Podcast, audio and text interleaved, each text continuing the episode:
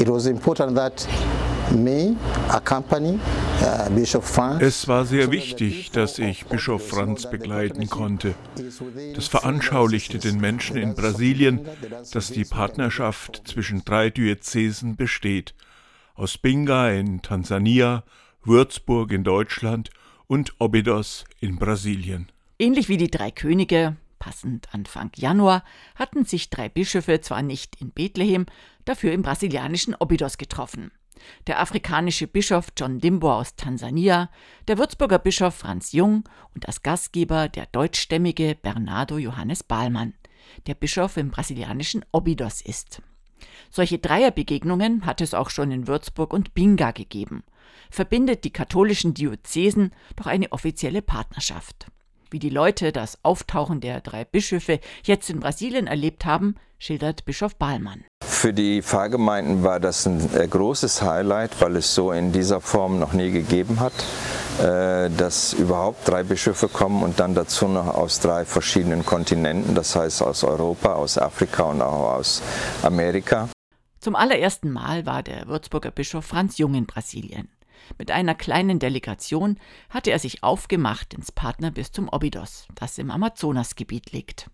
Also die Eindrücke sind natürlich erstmal der überwältigende Eindruck des Amazonas, dieser riesige Fluss und vor allem diese riesigen Dimensionen in dem Land, die wir immer zurückgelegt haben.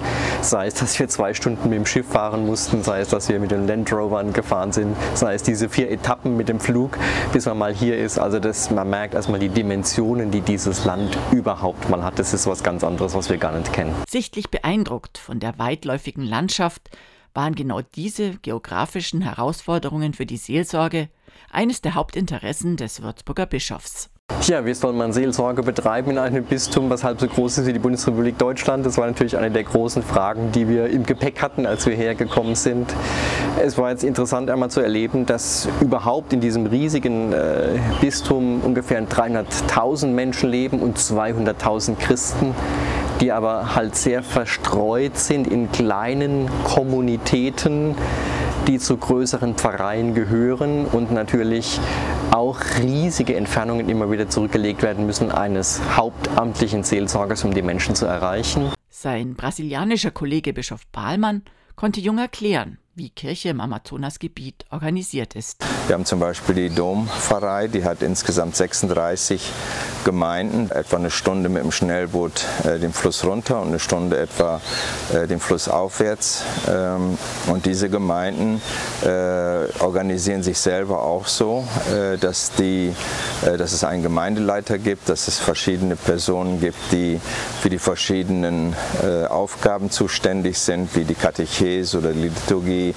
äh, dann noch Kommunionhelfer, Wortgottesdienstleiter. Zahlreiche Stationen machten die drei Bischöfe auf ihrer knapp zweiwöchigen Reise. In den kleinen Gemeinden ließen sie sich erklären, wie Jugendarbeit oder Ehevorbereitung funktioniert.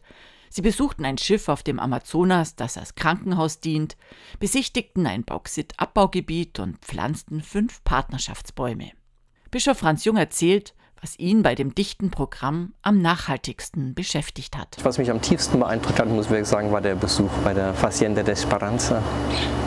Also dieser Besuch ähm, dieser Facienda, wo Menschen leben, die aus ihrer Drogenabhängigkeit rauskommen. Wir haben einen sehr, sehr bewegenden Gottesdienst dort gefeiert. Und am Ende natürlich nochmal diese vier Zeugnisse. Das war schon ganz, ganz stark wo Menschen erzählt haben, was sie erlebt haben mit den Drogen, wie ihr Weg war daraus und was es bedeutet, dass Kirche dieses Angebot äh, hier vorhält. Das war schon äh, ja, sehr bewegend.